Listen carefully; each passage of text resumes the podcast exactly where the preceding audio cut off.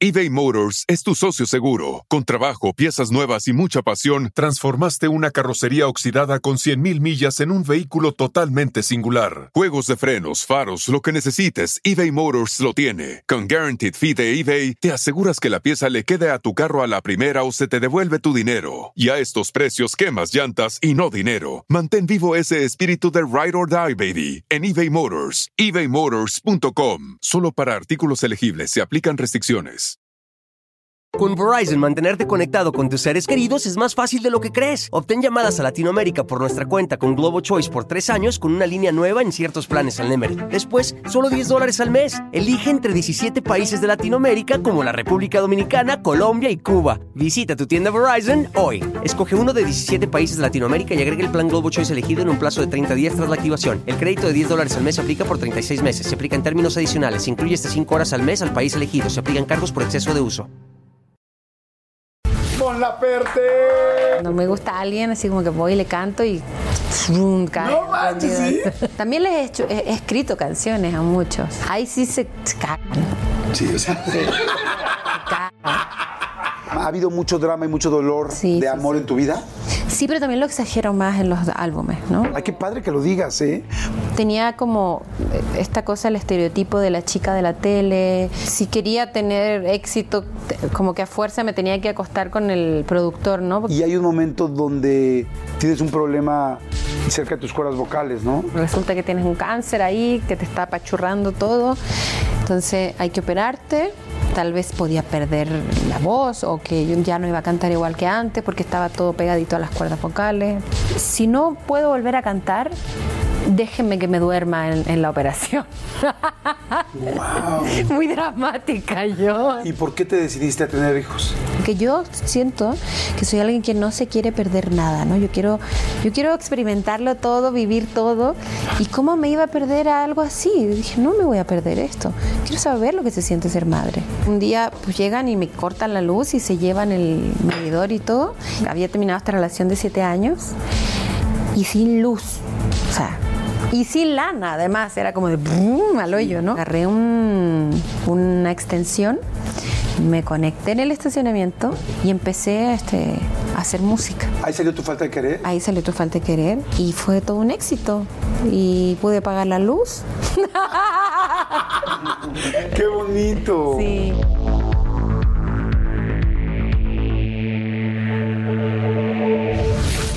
Hola, ¿cómo están? Un episodio más y este episodio lo deseo desde el principitito de que arrancó estas entrevistas, de que arrancamos con estas entrevistas, porque hace poco platicamos ella y yo, nos hemos visto pocas veces, pero las veces que nos vimos platicamos muy profundo, muy, y eso fue muy lindo y muy padre, entonces tenía muchas ganas de poder estar aquí con tiempo, en este espacio, en el famoso aquí, ahora y ahora también embarazada. Chequen esto, embarazada, en lactancia más bien. Chequen esto, por favor, esto está chidísimo.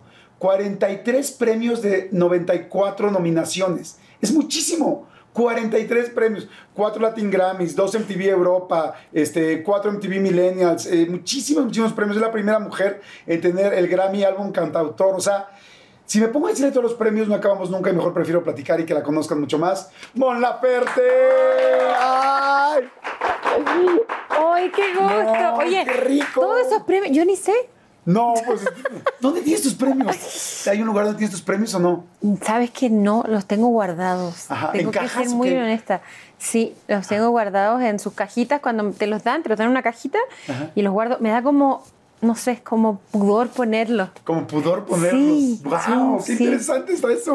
Oye, ¿que vives en Tepoztlán y hay una galería de Mon Laferte en Tepoztlán? Sí, bueno, ya no, temporalmente ya no Ajá. está la galería. La cerré un ratito porque el embarazo y bueno, ¿sabes? Pero tenía mi galería de, de arte con mis pinturas en Tepoztlán. La voy a volver a abrir, pero espérate tantito porque con el bebé. Claro. Es que vamos a platicar del bebé, vamos a platicar de la carrera, vamos a platicar de cómo ha pasado todo esto, del éxito, de lo difícil también que me has platicado, de cómo ha sido el principio, de la mujer que eres, porque hay por ahí una frase que me encantó que algún día leí, de que decías, yo tengo que encargarme de mis mujeres, refiriéndose a tu, a- a tu familia, dije, wow, eso me encanta. Y este, te quería preguntar nada más, en Tepoztlán, a mí me fascina, Tepoztlán para la gente que está en otras partes del mundo, es pues un pueblo mágico, eh, que está, este es el más mágico de los mágicos, porque alrededor tiene unas montañas que dicen que tiene mucha energía, inclusive que es donde más ovnis Dicen que y se ven energía se ha ovnis. visto. ¿Sientes algo así? ¿Alguna vez has visto ovni? No he tal? visto ovnis, pero sí la energía es chida. Como hay mucha energía. Yo me siento como muy inspirada. Escribí todo un álbum ahí, grabé un disco en mi casa. Sí, sí hay una energía especial. Muy especial, Sí. ¿verdad? Bueno, pues bienvenidos, nos la vamos a pasar increíble. Está aquí Mon Laferte, que ustedes pues, ya la conocen internacionalmente, y vamos a platicar absolutamente todo. Tómense algo con nosotros. Nosotros decidimos este, hoy un té, No decidimos, es lo que. pero sí no decidimos. es que, a ver, lo que pasa es que Mon está lactando, Sí. y yo, ah, de alguna manera.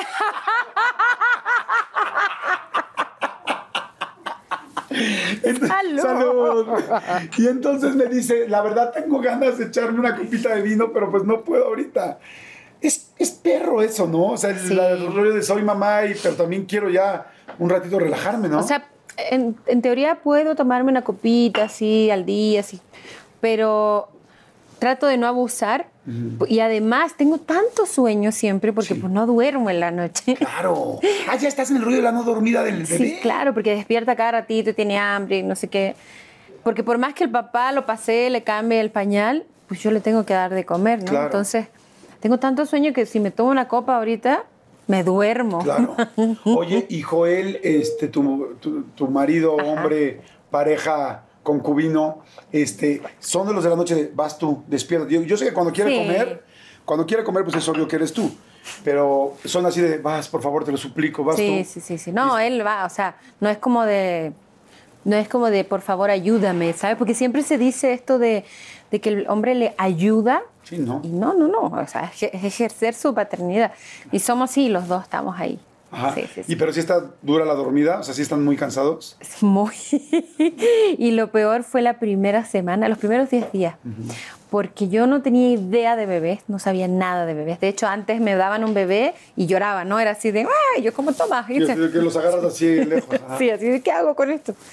Entonces no sabíamos nada de bebés y, y, pues sales del hospital y ya, y te pasan el chamaco y como, ok, ¿qué hago ahora, no?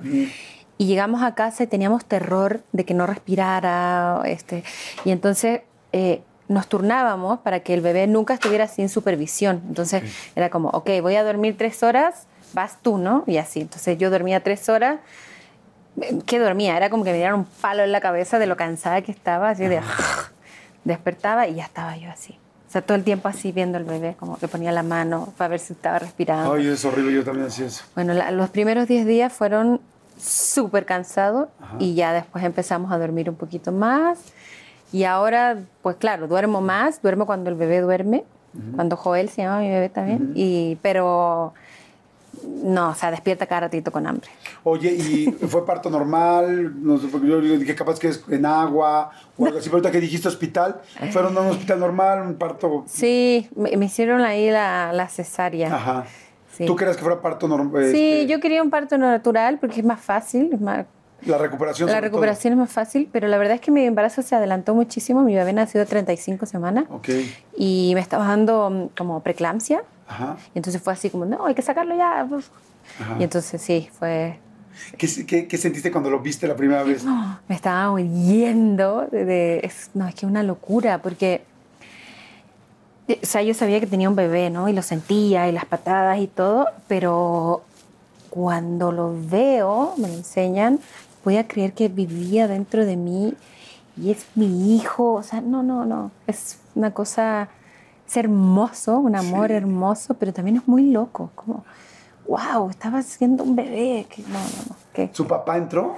Sí, sí, sí, sí. ¿Y qué te decía?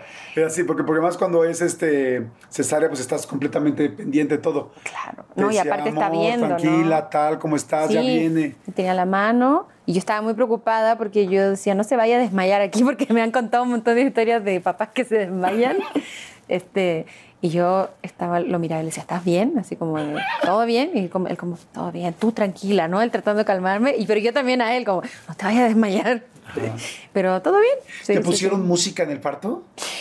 Había música de fondo sonando. eh, yo ni pensé en. Porque me dijeron, si es cesárea y con tiempo programada, puedes pedir la música. O también si es este este, parto y cómo puedes poner velas y cómo preparar todo, ¿no? Pero fue todo tan en chingas y rápido Ah, ya. que fue como, o sea, hay que sacarlo ya porque está peligroso, vámonos. Fue todo tan rápido, entré y estaba sonando música y me pareció que ¿Te la acuerdas música... qué o no? Sí, me pareció que la música estaba buena, estaba sonando eh, Bob Dylan. Y cuando nació mi bebé, estaba sonando, eh, ay, ¿cómo se llama? El- David Bowie.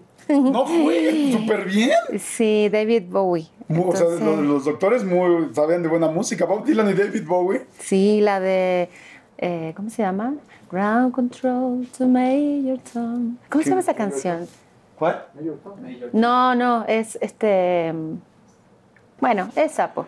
Oye, pero qué padre, porque está interesante saber como Mon Laferte qué canción pediría para el momento en que nazca su hijo. Está como chido porque es una persona que hace música, de su vida la música, pues saber qué, qué elige en ese momento. Pero mira, qué padre. Felicidades, felicidades Gracias. a Ya me ti, a acordé, Joel. Space Oddity. Space Oddity. Oddity. Oddity. Sí, así se llama la canción. Ah, bueno, pues mira, si nos están, pongan Space Oddity y eh, piensen que exactamente en ese momento fue el primer momento donde Mon vio a su hijo. así, Ay, la sí. carita así. Cada vez que escucho la rola, así me, ay, la- me cae la lagrimita. Y te digo algo, entre más tiempo pase, más vas a añorar ese momento, Sí. porque te voy a decir una cosa que es algo chistoso. Yo tengo tres hijos. Y cuando nace un hijo, por lo menos en mi caso, y creo que en muchos, es un proceso de enamoramiento poco a poco. Claro. Pero entre más te va pasando tiempo, más te vas enamorando. Y te das cuenta, por lo menos yo me di cuenta, que en ese momento que me lo entregaron era mucha emoción y evidentemente lágrimas de amor y agradecimiento, pero no te dabas cuenta realmente del tesoro tan cabrón que estabas recibiendo. Claro. Hasta que ya lo ves cuando habla, cuando dice, cuando te abraza, cuando dice te No, amo, cuando te necesita, cuando te agarra la mano y dice no me sueltes. Ay, no. Un día mi niña me dijo, este, me estaba yo divorciando, iba caminando con mi hija y me dice, íbamos a un tobogán, y me dice, papá, agárrame la mano. Le digo, sí. Y la agarro, tenía como siete años y me dice, no me sueltes. Le digo, no, mi amor. Me dice, no, pero nunca en la vida, no me sueltes nunca. Oh. Y yo así, Entonces, esas cosas no las puedes ubicar en el momento que te entregan el bebé, Sí, claro. sino a la, a la distancia. A mí ahora hace poco fue su- de sus primeras sonrisas sociales, ¿no? Este, porque está cerca de cumplir tres meses. Y la cuando me sonrió por primera vez, yo me estaba cagando, no podía creer, o sea, y ahora ya me sonríe, ¿no? Entonces yo llego como, hola, mi amor, y él como su sonrisita. Ah, es increíble. Felicidades, felicidades a los tres. Gracias. Les mando muchos, mándale muchos saludos a Joel papá. Gracias. a- también al pequeñito y que espero que duerman mucho más. Ay, yo también espero. Oye, eres de Viña del Mar. Sí, nací en de eh, chilena, por supuesto. De la ciudad donde se hace el festival. Es que yo Sí, nunca he ido. Claro, es la ciudad donde se hace el Festival de Viña. Y tú eras así de que estaba cerca de tu casa, así de ibas, porque sé que es una calle, ¿no? Una calle muy importante. ¿Ibas, estabas cerca o cero? Eh, el festival se hace en el centro eh, de la ciudad y yo vivía en los, cerros, ¿no? El- como las periferias, pero arriba, en el cerro. Pero eh, es como un sueño ir al festival, ¿no? Bueno, yo vengo de una familia de clase trabajadora, no había lana cuando yo, yo era pequeñita, ¿Cómo entonces... se dice dinero en Chile? Plata, ¿No había plata? había plata, entonces ir al festival pues era muy caro, ¿no? Entonces lo que hacía el barrio eh, en ese entonces eh, era darse una vuelta grande por meterse por el cerro, dar la vuelta por el cerro y hasta arriba, hasta arriba, para- no, sin pagar este ticket, casi que casi colgado en los árboles, un- veíamos el Festival de Viña. Yo ¿Y- fui una vez. así, una vez? Yo fui una vez con una prima. ¡Wow! ¡Qué padre! ¿Cómo cuántos Sí. años tendrías? Mm, No sé, como 11, 12 años, chiquita. Oye, y en el amor, porque ya estuviste en Viña del Mar, te fue increíble. Sí. Hubo gaviota de oro, de plata y pedían la de platino y que se volvió loca la gente así de 20 minutos de tener el festival. ¿En algún momento de ese escenario te acordaste de cuando estabas allá arriba? ¿O La no? No, estaba, estaba tan nerviosa, la verdad. O sea, antes sí, de subirme a cantar y pensaba como qué lindo, las vueltas de la vida, de que...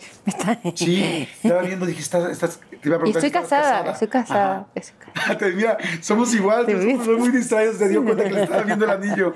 Estoy Ajá. casada, sí. ¿Te casaste con.? Bueno, ahorita me estabas Sí, sí, diciendo sí. nada más de lo del festival. Entonces, eh, pues sí, o sea, era como, que, qué locura que cuando era niña yo venía y veía el festival con mi, con mi familia, con mi abuela, y era como el, el- el- evento así súper importante, ¿no? Eh, que, que se juntaba toda la familia. Y luego estar ahí en el escenario sí me parecía una cosa hermosa, una locura, un sueño, ¿no? Fantástico. Sí, sí, sí. Oye, y ahorita que mencionábamos lo del anillo, sí, ¿te casaste? ¿Cómo te casaste? ¿Fue algo público o no? No, o sea, lo que pasa es que recién nos casamos, Ajá. eh, pero, o sea, tenemos que hacer la, la- la fiesta, el fiestón. ¿Hicieron un civil? Hicimos un civil simple, Ajá. este, pero ya viene la, la fiesta. Ay, pero qué padre. ¿Y se casaron en Tepoztlán? Sí, sí, sí, sí, muy simple. Así de 20 vamos a casarnos tú y yo. Sí, es, es más romántico también como tener nuestro momento Claro. solitos. Ajá. Y bueno, y ya en un par de meses viene la fiesta con toda la familia. La, ve- la vez pasada que platicamos, pues, digo, me di cuenta y lo- me- tú me dijiste que es una persona muy romántica, muy intensa en el amor y todo. Y ahorita vamos a platicar esa parte, pero es, ¿qué se siente estar casado? ¿Qué sientes tú de tener un esposo? ¿Qué sientes tú de ser, no quiero decir la esposa de alguien, sino simplemente de estar juntos Claro. tener un compromiso a ese nivel? ¿Qué sientes? ¿Sabes que realmente, mm, o sea, yo siento que es lo mismo. eh, como que el, el casarse con alguien es más una cosa de, de actitud y de intención, más que cualquier, más que un documento, ¿no? Nosotros lo hicimos, eh, nos quisimos casar por fines prácticos y también ¿Con su hijo? por nuestro hijo, ¿sabes? Pero yo ya estaba casada con, con mi pareja eh, de, de corazón, ¿sabes? Claro. Eh, ya estaba casada con él, sí. Ay, qué lindo. Oye, bueno, entonces eh, vivías este, en Viña del Mar, vivías con eh, tu mamá, con tu hermana Solange. Así es. Y con, eh, con Solange, Miriam, tu mamá. Ah, sí. ¿no? y con tu abuela, evidentemente, Sí. la Meche. Cuéntame, ¿cómo... Primero, ¿por qué vivían solamente las mujeres? ¿Dónde estaba tu papá? Mira, mis padres se separaron cuando yo tenía siete años. Y em, pues ya, mi papá tomó otro rumbo y entonces vivíamos, viví un tiempo con mi mamá, mi abuela y mi hermana. Y otro tiempo este, vivimos solo con mi mamá. Mi mamá tenía, su, tenía una pareja eh, y mi hermana. Entonces ahí estábamos como... Vivíamos muy cerca, entonces era como... Ok. Cuando se fue tu papá, ¿fue un gran cambio o estabas todavía muy chiquita? No, sí fue un cambio. Sí, tenía siete años, pero me acuerdo perfectamente eh, de que sí fue... ¿Hablaron con ustedes o no? No, no, fue así como a la vida nomás. Nos tocó...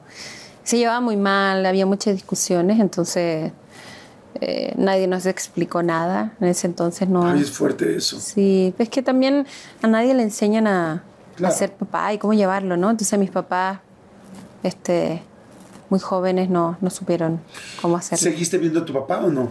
Lo vi como dos veces más, eh, pero después ya, ¿no? Perdí contacto con él. Él también yo creo que estaba buscando su, su vida. Eh, yo creo que para él también no fue nada fácil. Yo, yo todo el tiempo veo a mis papás hoy, porque cuando era más pequeña estaba muy enojada, ¿no? Con los dos, con mi mamá y con mi papá. Pero ahora que soy más adulta, me pongo en su lugar y pienso, eran jóvenes, no sabían, ¿no? Y entonces, claro, mi papá desapareció, tomó su rumbo. Sí. ¿Lo has buscado? Sí, yo, yo, yo busqué a mi papá cuando tenía yo 17 años. Eh, me acuerdo, esto es como ir de película, estaba yo viendo la televisión en la noche, las noticias, y aparece este, una noticia de, de una exposición de mi papá. Mi papá es pintor. Ajá, es pintor. Y yo no lo podía creer que estaba viendo que, mi- que estaban pasando las noticias a mi papá. Entonces yo no, yo no tenía ni un contacto con él, no sabía dónde estaba, estaba como, como que había desaparecido del mapa. Entonces llamé al, al canal, al noticiero, me dieron el teléfono y lo llamé por teléfono. Y ahí empezamos a hablar de a poquito. eh, y fue como conocernos, porque, claro, yo dejé de verlo a los siete años, era muy pequeña, tengo recuerdos muy bonitos de él, de cuando era muy chiquitita, pero esta era una nueva, eh, era un nuevo papá, otro, era otro hombre y yo era otra hija, ¿no? Este, ya adolescente. Entonces ahí fue como conocernos de nuevo eh, a mi papá. ¿Y él ahora disfruta tu éxito?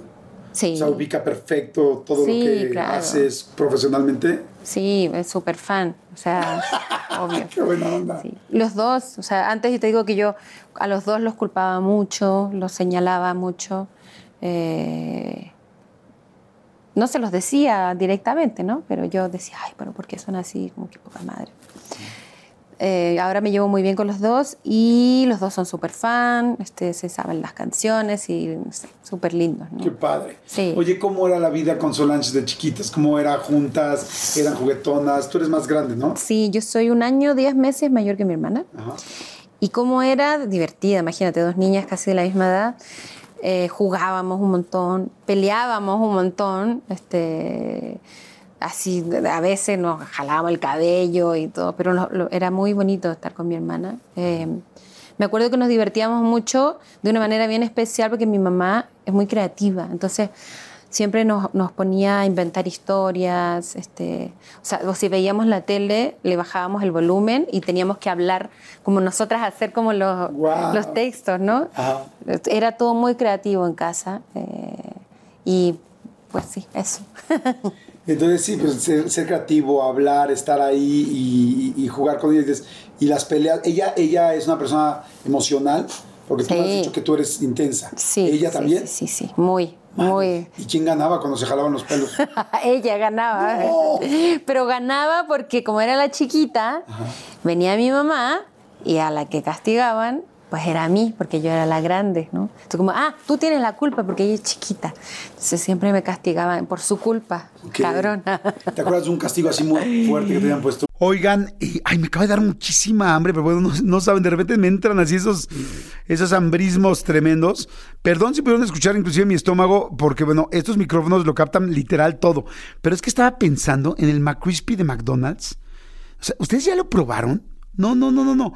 Es que, bueno, si ya lo probaron, seguro me entienden. Es un sándwich de pollo crujiente, jugoso y al mismo tiempo picante. ¡Ah! Viene con unos pepinillos deliciosos y te lo sirven con una salsita picante que está así en todo el pan. Uf. Y si lo pides con un Sprite, no sé por qué, pero se siente que pica todavía más. En serio, qué hambre me dio. Me- Mejor le paro porque si no, no voy a poder seguir con la entrevista de hoy. Ustedes que pueden, disfruten de su McCrispy en McDonald's o pídanlo por el app desde sus teléfonos. Seguimos. eBay Motors es tu socio seguro. Con trabajo, piezas nuevas y mucha pasión, transformaste una carrocería oxidada con 100.000 millas en un vehículo totalmente singular. Juegos de frenos, faros, lo que necesites, eBay Motors lo tiene. Con Guaranteed Fee de eBay, te aseguras que la pieza le quede a tu carro a la primera o se te devuelve tu dinero. Y a estos precios, quemas llantas y no dinero. Mantén vivo ese espíritu de Ride or Die, baby, en eBay Motors. ebaymotors.com. Solo para artículos elegibles se aplican restricciones.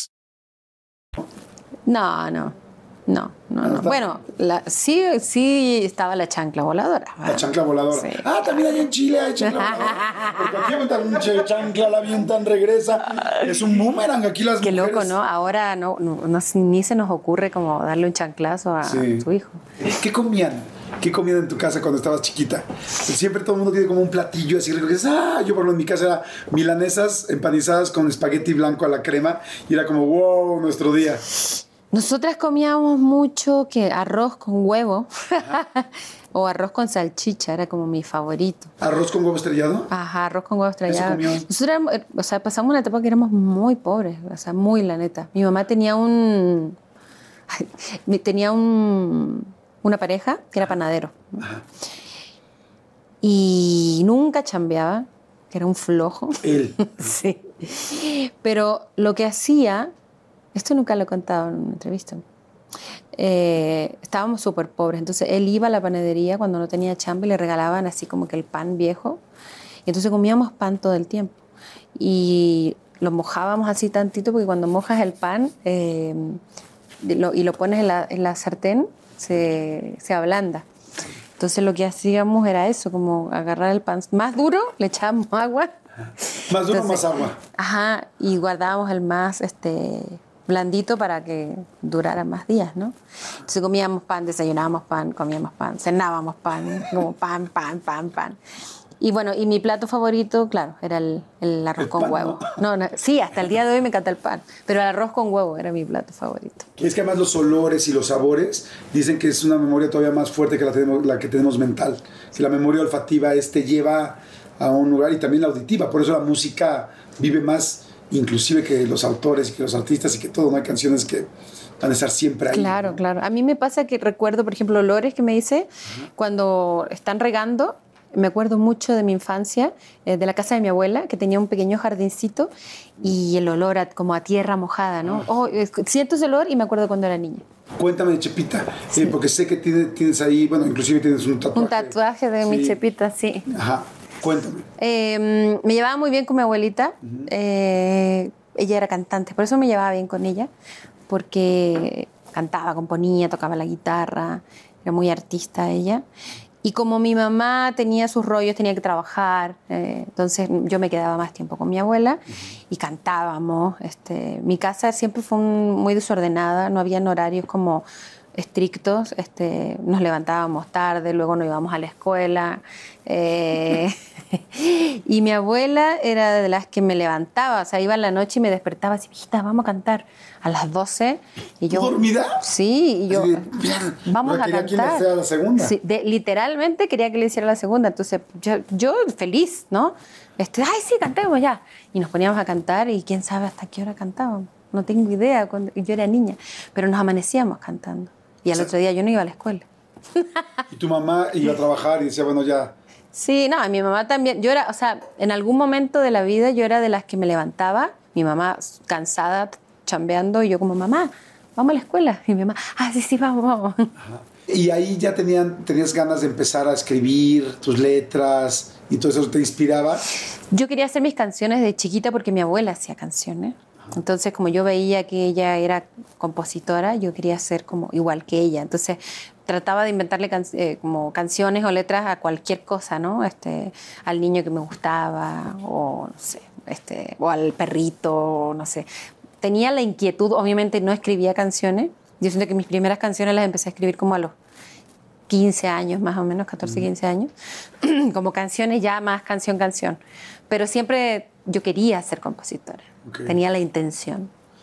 A ver, quizás esta es una pregunta muy extraña, pero yo de repente siento, yo no tengo nada cercano a ese talento, pero digo, híjole, si yo escribiera una canción, no sé si me daría poco, un poco de pena Ay, poner sí. las cosas que me están doliendo o que todo el mundo que vea, me engañaron, o no sé qué, o, o- o yo engañé, o ¿te pasaba algo así o no? Sí, y hasta ahora me pasa, o sea, me da vergüenza, uno, mostrar mi- mis canciones, mostrar mi arte en general, todavía me da pudor. ¿En serio? Sí, todavía me da mucho pudor. Y más aún porque son cosas personales, entonces es como, hoy voy a decir esto y me, me van a cachar todos, ¿no? Se van a dar cuenta de que, que cómo estoy, qué me está pasando. Sí, hasta ahora me da mucha vergüenza. ¿Todas tus canciones tienen que ver con historias tuyas o no necesariamente? Sí, todas, todas. Es que, que ¿de qué más voy a escribir, sabes? Como, si no siento que es, sería como ficción, como escritora de ficción, pero no, no, no, no sé. O sea, escribo de lo que conozco y lo que conozco, pues, es mi vida, ¿no? Claro. Creo que la conozco. Oye, y la de Amárrame, ¿sí es algo medio masoquista Sí, o no es cierto? sí, claro, es una letra totalmente sado. Ajá.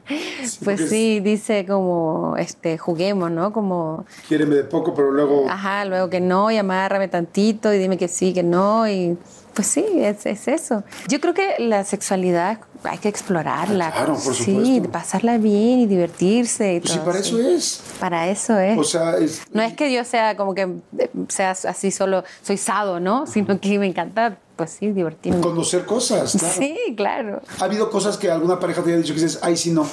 No, no, no. Nunca interesa"? me ha tocado que me hayan dicho algo tan extraño como para decir que no. O a lo mejor yo soy demasiado extraña y dice a, a todo que sí. no lo sabemos. Oye, También padre. nunca me han dicho que no. ¿Nunca te han dicho que no?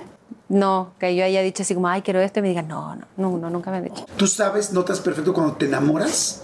O sea, cuando estás... Yo con- me enamoro muy ¿Te fácil. enamoras muy fácil? Sí, muy. Ay, pero además se me hace que, fíjate, se me hace que debe ser muy padre estar enamorado de una persona que escribe, que vive sus sentimientos así fuerte, todo el rollo. Pues no sé si digan lo mismo los chavos con los que ¿Te ha están. tocado alguien que dice así de que en algún momento, Montserrat, para, para, esto es demasiado. ¿Sí? ¿Te pasó en algún momento? Eh, mm, no, así como de para, que es demasiado. Pero creo que soy divertida. Yo creo que soy divertida. ¿Qué te gusta hacer en pareja? Todo. Sí, todo lo que se te ocurra. Este. No sé. Y, y también me gusta como sorprender a mis parejas. Eh, puedo estar muy en rutina, ¿no? Como también buscar todo lo contrario y salir de la rutina. ¿Eres, eres touchy? ¿Te gusta abrazar, abrazar, Sí. que te abracen? ¿Te gusta Sí, eso? soy horrible. Me encanta eso. Abrazar, toquetearse, olerse. Ajá. Ay, qué rico. Sí, el Hay olor gente es que no le gusta eso, a mí importante. sí me gusta, A mí hay me gente que no le gusta, pero ese rollo touchy, Sí, a mí me encanta. Y el, y el olor es importante, ¿eh? Olerse. claro. De hecho, dicen que cuando dos personas se huelen, si no tienen empatía, no hay manera de que se enamoren solo por el olor. ¿En serio? Sí. Mm, mira. Inclusive hasta llegar a la cama es muy difícil. O sea, no, no difícil es llegar a la cama, sino es casi imposible tener química en la cama.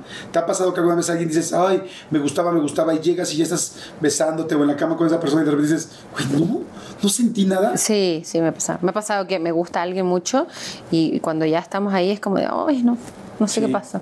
Sí, No, no- no es la onda. Y le he dicho así, ¿sabes qué? Pues no, no perdamos tiempo. Gracias, este, gracias, gracias por comprar, pero tú no me amarres, por favor.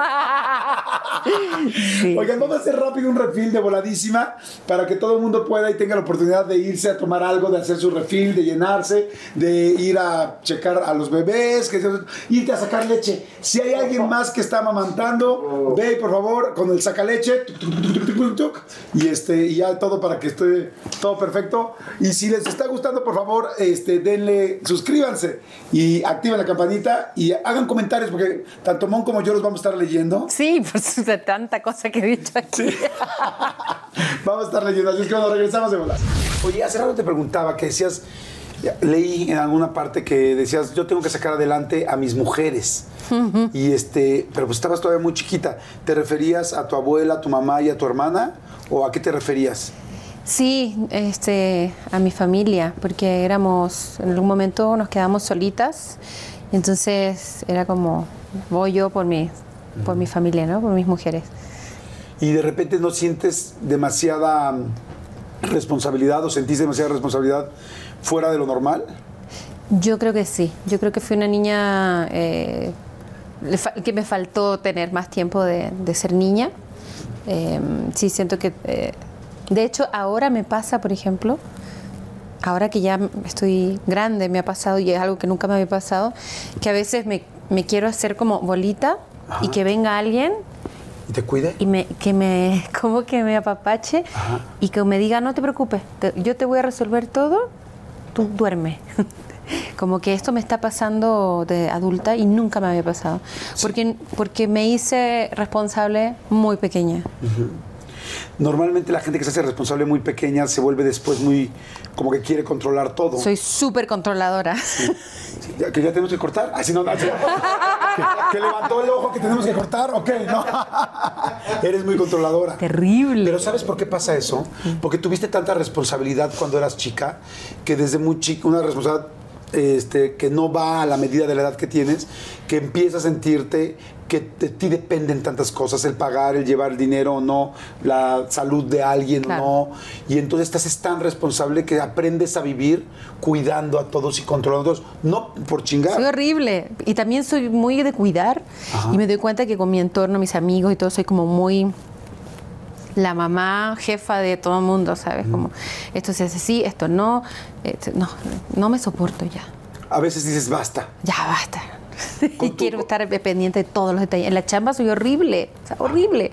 El otro día este, hablaba con mi baterista, eh, Cancamusa, eh, y me decía, es que yo no puedo creer, porque yo tengo un micrófono que tiene un, un botoncito que lo aprieto y me escucha la banda y el, el crew, pero no sale para afuera, la gente Claro. no lo oye. Entonces yo estoy cantando, y me, me- me decía esto mi baterista, es que no puedo creer que estás cantando y de pronto te das vuelta, aprietas el botoncito y estás así de, esa luz de ahí no, no se prendió cuando se tenía que prender y faltó esto y no escucho esto otro y no sé qué, o sea, y estoy así literal en todo. Ok, sí, claro. Y ella dice, y luego te volteas y sigues actuando en tu rol de como de drama, ¿no? Oye, Sí soy. Qué cañón. Sí, pues es que bueno, así somos y también depende de cómo vamos creciendo Sí. y qué va pasando. Oye, este, en la escuela, bueno, estamos platicando de la escuela, tal, este, ¿terminaste la primaria? Sí. ¿Y lo- ¿Que aprendiste a leer y escribir sola? Sí, no sé cómo, no me acuerdo cómo, pero yo sé que yo llegué a, a primero de primaria y empezaron con la A, la V, la no sé qué, y yo así leía de corrido. Entonces era como un, este, una niñita genio, genia, no sé qué me pasó en el camino, pero era como una niña genia. No, sí. pues a veces nada más solo lo pasaste desde la música. Pues Ay, no. No, oye, claro que sí, eres una persona muy especial, con un talento muy cañón. Digo, es, difícil decirlo en primera persona, pero aquí me tienes a mí para decírtelo. bueno, gracias, gracias. Oye, y entonces, este, eh, después de la primaria te fuiste a secundaria, prepa. No, mira, yo estudié, en Chile se estudia de primero a octavo básico, son ocho años, y luego son cuatro de enseñanza media. Y eso es lo que estudiamos. O sea, O son la misma hiciste- cantidad de años, pero repartidos distintos, Sí, ¿no? hiciste como, sí, como hasta la prepa, como secundaria prepa, ¿no? Sí, o sea, estudié hasta los 12, 13 años por ahí. Ok, sí, eso es secundaria. Ajá. eso es secundaria. Entonces, terminé los primeros ocho años de estudios y ya. ¿Y luego dijiste la música o por qué dejaste de estudiar? Sí, bueno, entré a primero medio, era un desastre yo, o sea, era súper desordenada, no quería estudiar, eh, rebelde, me iba de pinta, en Chile le decimos hacer la cimarra, no iba a clase, entonces yo ya no quería estudiar, o sea, estaba harta, vendía marihuana en la escuela, me corrieron antes de que quedara... ¿Te cacharon que o sea, vendías marihuana? No. no me cacharon que vendía marihuana, por suerte. Eh, no, ese, ese año fue horrible porque entré a una escuela que era de puras mujeres, en República de Colombia, que era en la escuela donde aceptaban a las chicas que no recibían en ninguna parte, o sea, casos perdidos. Entonces entré ahí y yo quería ser como respetada, ¿no? Porque casi es como una cosa muy territorial, este, sobre todo en, esa, en eso de la adolescencia. Entonces yo eh, quería que me respetaran, entonces dije, bueno, me voy a hacer amiga de la más mala de la escuela, ¿no? Y era una chica que iba en el cuarto, que tenía, no sé, como ya 25 años, había quedado repitiendo un chingo de veces. Ya el fósil, del fósil, del fósil, ¿no? Y entonces ella era la que vendía, vendía mota y vendía otras cosas. Y entonces yo me hice amiga de ella, yo chiquita, y entonces ella me dijo, bueno, pues va, te voy a hacer parte del negocio. Tú lo que tienes que hacer es como repartir ahí la mota entre las compañeras, entonces, y yo te doy un porcentaje. Y yo guardaba los churros así en los calcetines y andaba con un candado amarrado aquí en la bota porque por si me hacían algo para defenderme, dar patadas, o sea, era horrible, era una chavaca rebelde. Y bueno, entonces estaba en todo eso, encontré la música. O sea, ya, ya tenía la música, pero encontré un trabajo que me llegó así como de, de la nada. Me llamaron y me dijeron, este, hay la posibilidad de que cantes para eh, una campaña política de una candidata a diputada, no me acuerdo qué era, y te van a pagar este, tanta lana por cantar. Y yo no podía creer que me iban a contratar para trabajar, entonces dije, no, ya, la escuela me está yendo horrible, nomás voy a pelearme y a vender mota. Este, no tengo nada más que hacer ahí. Y encontré este trabajo, encontré la música y me fui a trabajar. Ok. Sí, y lo bueno fue que no seguí en la escuela esa donde me ponía pacheca diario. Entonces, y muy claro, pequeña. esa- Esa no era la mejor. O sea, no era el mejor camino. El mejor camino. Oye, y entonces sales y empiezas a, este, bueno, vas a hacer la campaña política, está cantando, y luego empezaste a cantar en bares. Sí, empecé. a- bueno, ahí cantaba todos los días en esa campaña política, cantaba diario y íbamos así como. a Ah, o sea, no era cantar el jingle de la campaña, No, no, sino era no. subirte a cantar y... Sí, era como un camión, literal un camión como con un escenario, con una bocina muy mala, pinche, que sonaba horrible. Este, y entonces yo cantaba canciones de Juan Gabriel. Este, ¿De Juan Gabriel? Sí, Guau. cantaba hasta que te conocí. Cantaba cumbias, así, con el con un cassette, en ese tiempo era cassette, Ajá. que traía como el karaoke, ¿sabes? Ponía y ahí cantaba Tu eso. pista y a cantar. Sí, la pista y a cantar. Y le cantaba a la gente y después, este, bueno, salía otro cantante, otro cantante y al final llegaba la candidata, saludaba y ya, ¿no? Entonces, eso era todos, todos los días durante tres meses. Ok. Entonces, en ese trabajo conocí a mucha gente. ¿no? Y ahí me empezaron a contratar que para una fiesta aquí, otra fiesta allá.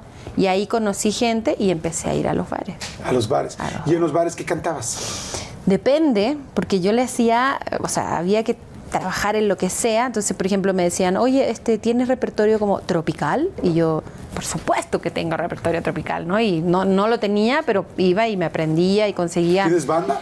Tengo banda. ¿Tiene folclore? Tengo folclore. O sea, Ajá. todo lo que me pedían, pues yo... eh, Y llegas en chinga a estudiar. A estudiar. O sea, terminas estudiando más que en la escuela, ¿no?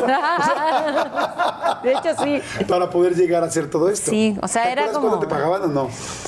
Cuando entré a cantar en la campaña política, esto es una, una cosa graciosa, me pagaban 1.500 pesos chilenos, que, que, que ¿cuánto es? Como un dólar, no sé. Como un dólar por el día. No, era dos dólares por el día. Ok, no bueno. Eso ganaba 40, 50 pesos de hoy. en ese momento, sí. Pero para mí era muchísimo dinero. Claro. Imagínate que comíamos pan todos los días. Claro. Eso es lo que te iba a preguntar. ¿Con ese dinero que empezabas a ganar, ayudabas en tu casa? Sí, claro. Sí, totalmente. ¿Y qué hacías? ¿Llegabas, comprabas comida, comprabas...? No, se lo daba a mi mamá. Ajá. Sí. Y en medio de esto, ¿qué te decía tu abuela? La Chepita. Mi abuela era la que estaba más feliz, o sea, sí, mi mamá sufría un poco porque su hija era muy pequeña y se iba, porque aparte yo me iba a cantar y a veces llegaba tarde. Pero mi abuela era así de, no, está bien, como que ella me hacía segunda en todo, ¿no? Ajá. Eh, y me daba consejos y me decía cómo cantar y todo. Oye, ¿y en qué momento fue el que así donde dijiste, me quiero dedicar a esto? ¿O algún festival de la escuela, algo así que dijeras, el escenario? Sí, cuando estaba chiquita, tenía nueve años, Ajá. hubo un festival, un festival de mi escuela de, mm, de, de, pues sí, de, de- de cantantes, ¿no? Entonces yo me acuerdo que era, había llegado recién a esa escuela y veo que hacen el festival y yo, bueno, voy a participar en este festival a ver si me dejan cantar. Y me dijeron, "Mm, ¿quién sabe si cantas bien, no? A ver, audición, canta. Y canté y todo así como que, wow, ¿no? Y me, la- me acuerdo que la maestra me llevó sala por sala, que qué pena, para que le cantara a todos los niñitos de la escuela. No. Bueno, participé en el festival, estaba sobre el escenario y era la primera vez que cantaba con una banda que me acompañaba. Entonces me acuerdo perfecto de escuchar así la banda, el platillo como en vivo y las luces y la gente, como me gustó tanto esa experiencia de estar sobre el escenario que yo dije, yo creo que esto voy a hacer como para siempre. ¿no? Bueno, canté en el festival, gané ese año el festival, al año siguiente volvieron a hacer el mismo festival y volví a ganar el festival. Ah, al año siguiente lo... no, ¿Tres fueron como, como cuatro años que estuve en festivales así de escuela Ajá. y los ganaba. Ajá. Y me creía mucho, ¿no? Me acuerdo que hubo un año que llegó una chica, este, y todos me dijeron así como, aguas, como, wow, llegó una niña nueva Que canta cabrón. que canta muy cabrón, así como, te va a ganar, ¿no? Y yo, pues hay que oír. eBay Motors es tu socio seguro. Con trabajo, piezas nuevas y mucha pasión, transformaste una carrocería oxidada con 100.000 millas en un vehículo totalmente singular. Juegos de frenos, faros, lo que necesites, eBay Motors lo tiene. Con Guaranteed Fee de eBay, te aseguras que la pieza le quede a tu carro a la primera o se te devuelve tu dinero. Y a estos precios, quemas llantas y no dinero. Mantén vivo ese espíritu de Ride or Die, baby, en eBay Motors. ebaymotors.com. Solo para artículos elegibles se aplican restricciones. Con Verizon, mantenerte conectado con tus seres queridos es más fácil de lo que crees. Obtén llamadas a Latinoamérica por nuestra cuenta con Globo Choice por tres años con una línea nueva en ciertos planes al Nemery. Después, solo 10 dólares al mes. Elige entre 17 países de Latinoamérica como la República Dominicana, Colombia y Cuba. Visita tu tienda Verizon hoy. Escoge uno de 17 países de Latinoamérica y agrega el plan Globo Choice elegido en un plazo de 30 días tras la activación. El crédito de 10 dólares al mes se aplica por 36 meses. Se aplica en términos adicionales. Se incluye hasta 5 horas al mes al país elegido. Se aplican cargos por exceso de uso. Irla. Entonces me acuerdo que llegué al ensayo. Yo estoy, no sé, debo haber tenido 10 años, o sea, era una chiquitita. chiquita. Me acuerdo que llegué al ensayo general y yo así como viendo, ah, esta es la niña que canta cabrón, ¿no? Yo, a ver si es cierto. Sale la niña y canta, y cantaba muy bonito, pero yo así, muy segura, era muy segura, y como, nah. así como, yo voy a ganar. Wow. Y gané. Y ganaste. Oye, Me encantaría tener esa seguridad ahora que tenía cuando tenía 10 años.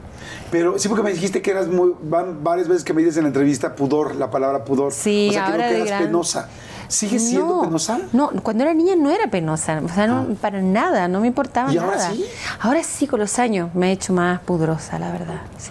Oye, eh, la cantidad de gente, cuando de- ser artista es, y más de tu nivel, hay muchísimas cosas que son complicadas. Por ejemplo, la cantidad de gente, no eres claustrofóbica, no te da... De hecho, prefiero cantar ante más gente ¿Cante poca? que ante poca. Sí, O sea, total. si yo te digo ahorita, cántanos, ¿no? Que somos Ay, aquí no, siete, me ocho muero de personas. vergüenza. ¿Te da pena?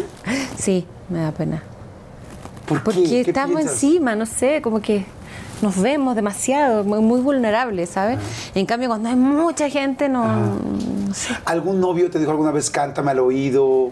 Este, Sí, de hecho, siempre lo he usado como, Como una herramienta. pues sí, o sea, cuando me gusta alguien, así como que voy y le canto y ¡frum! cae. no manches, ¿sí? ¿Cuál le cantas? ¿Cuál es así tu arma secreta? Así de, tómala, cabrón. Eh, no sé, cualquiera, como bésame, o cualquier bolero, o cualquier cosa, ¿no? O le pregunto, ¿qué, qué artista te gusta? Y me dice, no sé, los Beatles, va, y le canto algo de los Beatles. También les he, hecho, he, he escrito canciones a muchos. Ay, eso está increíble. Sí, he escrito muchas canciones. Ahí sí se cagan, Sí, o sea, se cagan. Pues imagínate, No sales con un chavo y de repente decimos, mira, te escribí una canción. No, se creen un chingo. Híjole, yo siempre quise eso. Yo- ¿No podrías escribirle, no podrías escribirle una canción a un amigo? No sé. O sea, o sea, tiene que ser amor a fuerza. No, sí le he escrito canciones a, a amigos, sí. Pero entonces no da lo mismo efecto. No.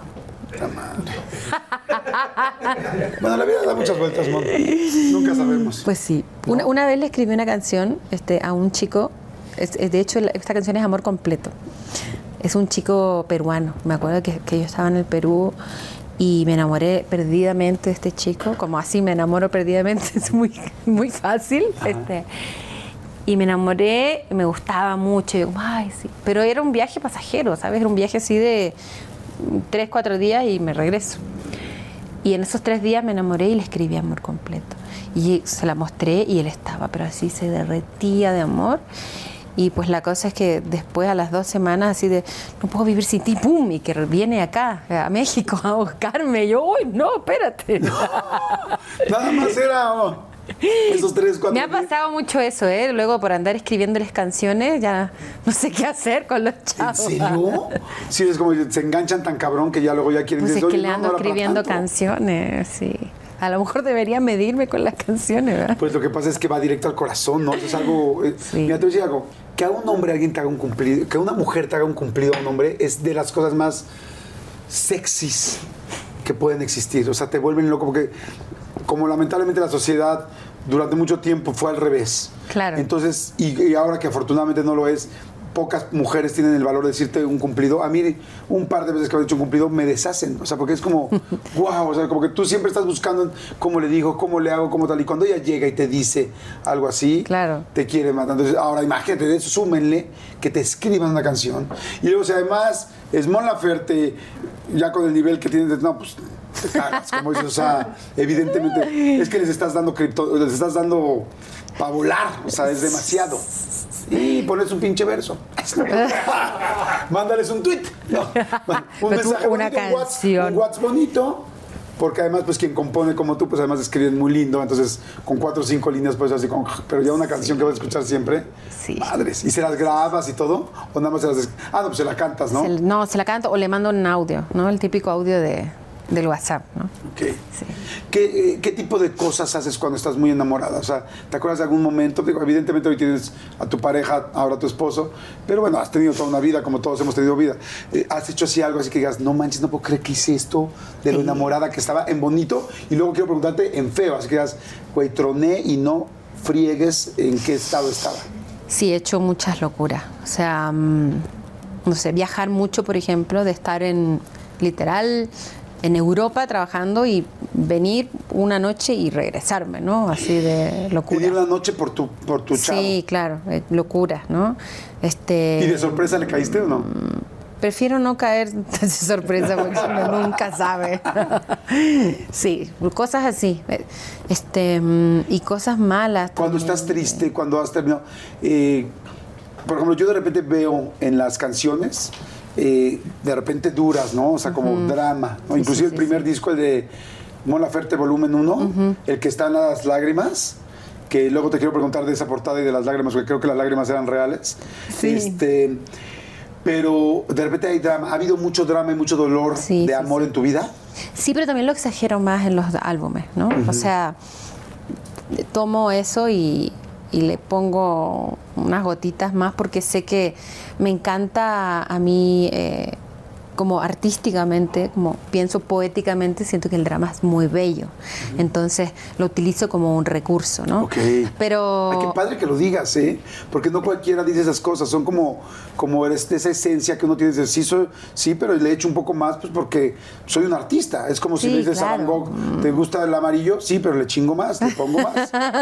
¿No? Sí, porque, claro. Porque me gusta el amarillo y a la gente le gusta, y pues venga. Sí, claro. O sea, es que mi arte, yo siento que lo que hago es muy, muy honesto y muy transparente, pero todo lo que tú haces siempre eh, tiene que adornarlo un poco más, ¿no? claro. Pintarlo un poco más. Y como uh, siento que lo mío también es muy teatral, va muy del teatro y muy de la poesía, según yo. Entonces, eh, utilizo todos estos recursos y cuando estoy en el escenario soy súper dramática y súper teatral, o sea, de terminar arrodillada casi, casi, con las lágrimas así. ¿Lloras siempre en, un concierto o no, No, no, no, no, no siempre. O sea, no, de hecho son pocas las veces que lloro, pero, pero me encanta ir ahí, llegar a ese punto, ¿no?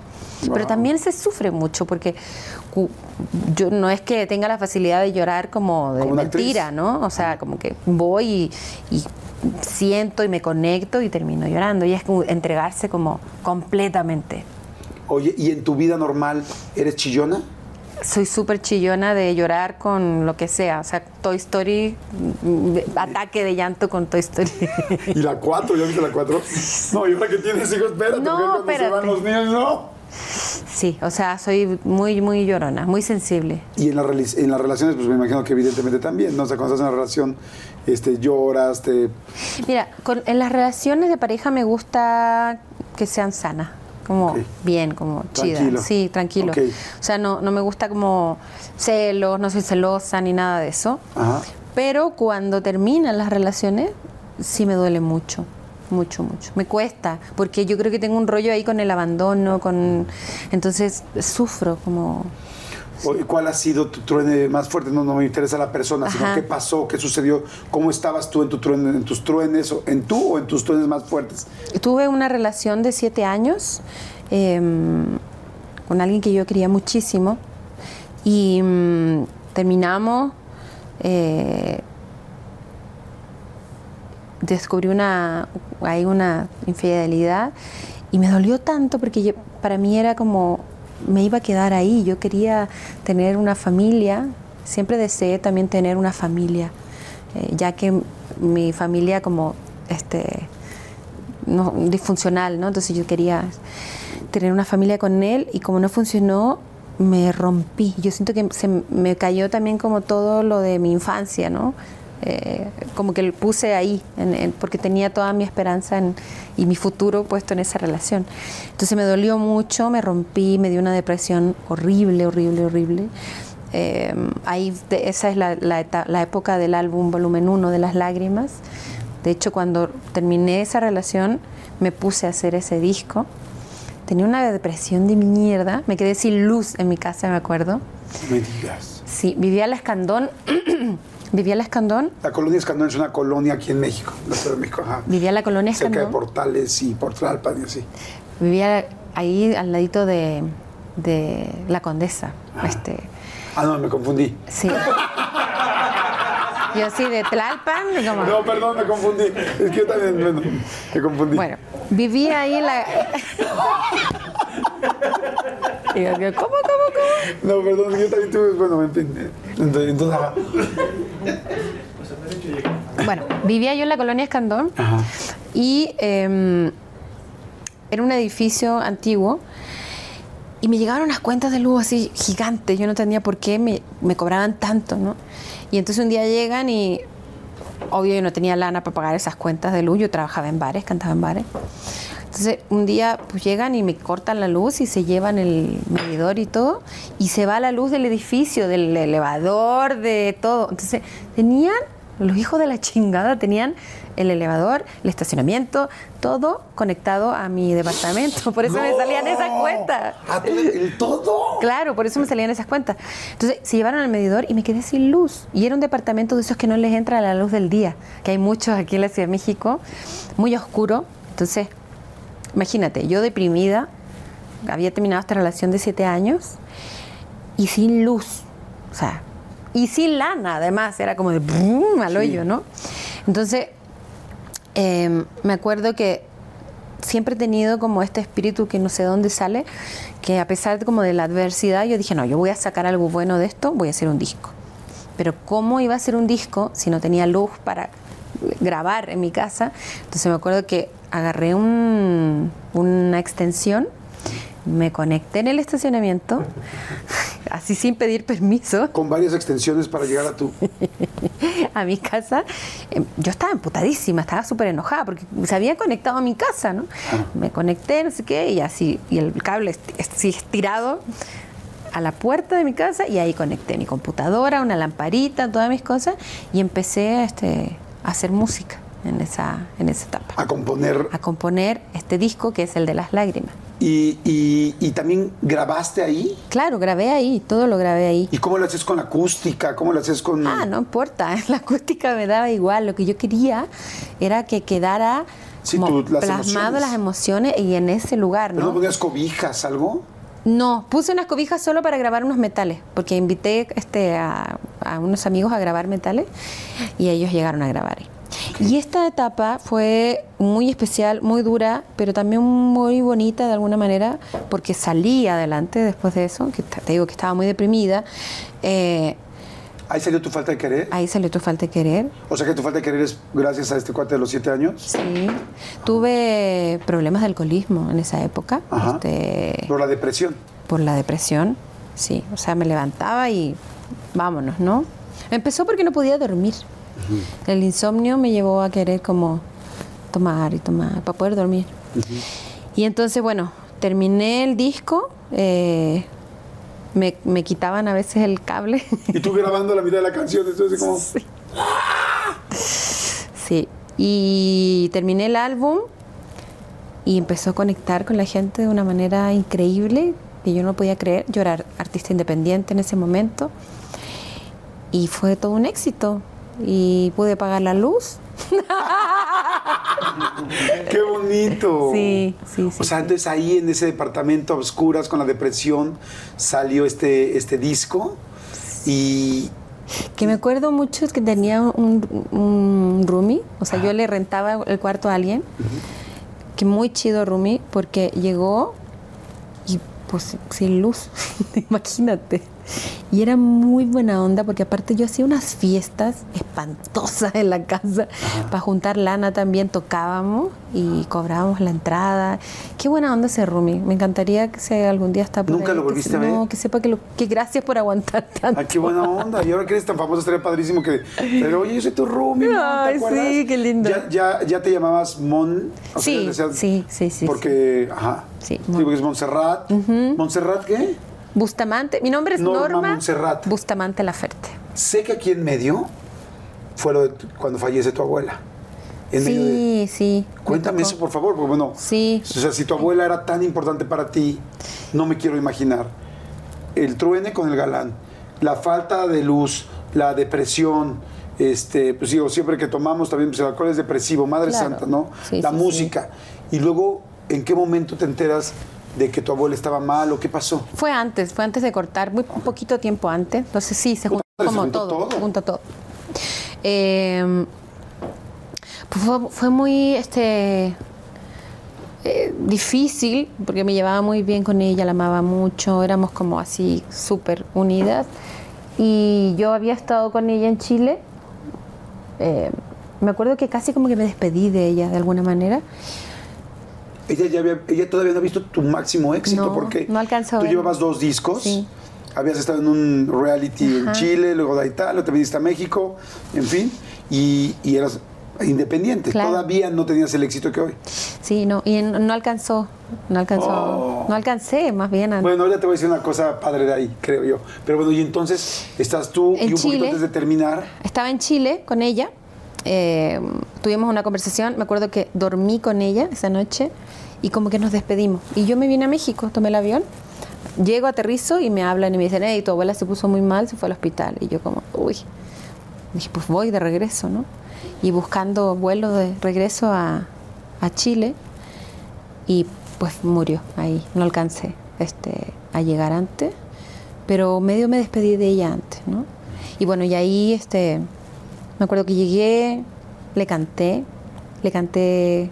Ella, ella ya no estaba en el hospital, evidentemente, ya no, había no, no, fallecido. ya había fallecido. ¿Todavía pudiste verla físicamente, ver su cuerpo? Sí, de hecho le escribí una canción que se llama El Cristal, que está en ese álbum, en el volumen 1, que mm, justo va de eso, porque yo llegué y me encuentro con que estaba ella acostada, pero hay un, hay un cristal que te separa del- de quien tú amas. Entonces, no sé, yo nunca había tenido a alguien, un ser amado que muriera, entonces no, yo quería tocarla, ¿no? Quería abrazarla, pero no se puede. Entonces fue muy duro para mí despedirme así, sin poder tocarla, ¿no? A través de un A cristal. través de un cristal. Y esa es la canción que escribí para ella, sí. Wow. Pues, qué fuerte, caray. Te quiero decir algo que ahorita dijiste. Dijiste, no, no me alcanzó a ver. No creo que sea casualidad. Desde tan chica, que ella te decía, tú vas, canta, sí, no importa, ve, mijita, no importa lo que diga tu mamá, vente, canta. Mi amor, mon. O, ¿cómo te decía ella? Normita. Normita. Despiértate, son las 12 de la noche. Vamos a cantar. Ah, oye, ah, ¿tú cómo le decías? Eh, abuelita, mamita, chepita, no sé. Ah, Chepita, son las dos. Vente, vamos a cantar.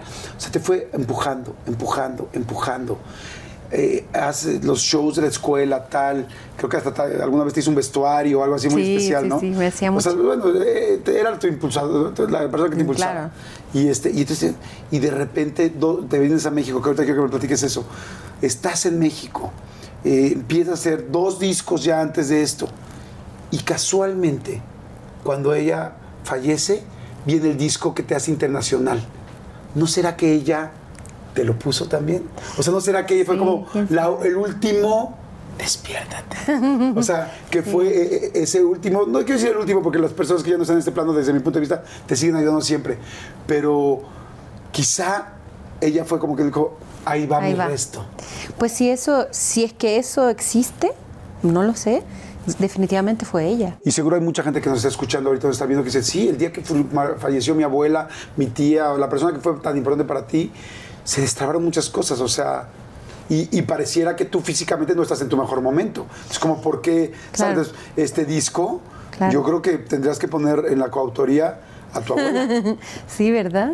Sí. Podría ser, quizá. Sí. ¿Te parece bien si vamos a un refil? Sí, Ay, está riquísima la plática, no quiero que acabe nunca.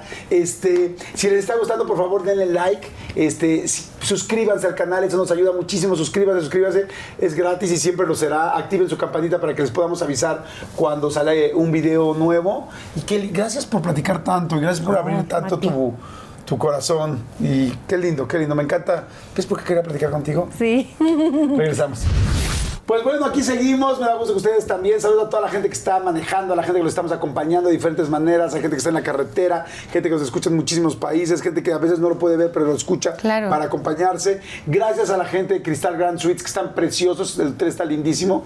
Este, muchas gracias por todas las facilidades y vengan a conocerlo. El Cristal Grand Suites aquí en Insurgentes. Y este, oye, además sé que ahora viene gira, tal, independientemente de cuando vean esto, ahorita arrancas una gira importante, ¿no? El 22 de junio en el Auditorio Nacional 22 de junio del 2022. del 2022, Ajá. sí, porque no sabemos cuándo van a ver este video. Exactamente. Pero me tiene bien contenta como volver a estar en el escenario, ¿sabes? Después de pandemia y todo esto. Qué bueno, como oh, Claro. qué rico. Sí, Una gira por México. Sí. Y, y que estén siempre pendientes de las redes de Mon, porque evidentemente ahí, en el momento que vean este video, siempre habrá una fecha. Seguro sí. ¿no? ¿Cuáles son tus redes?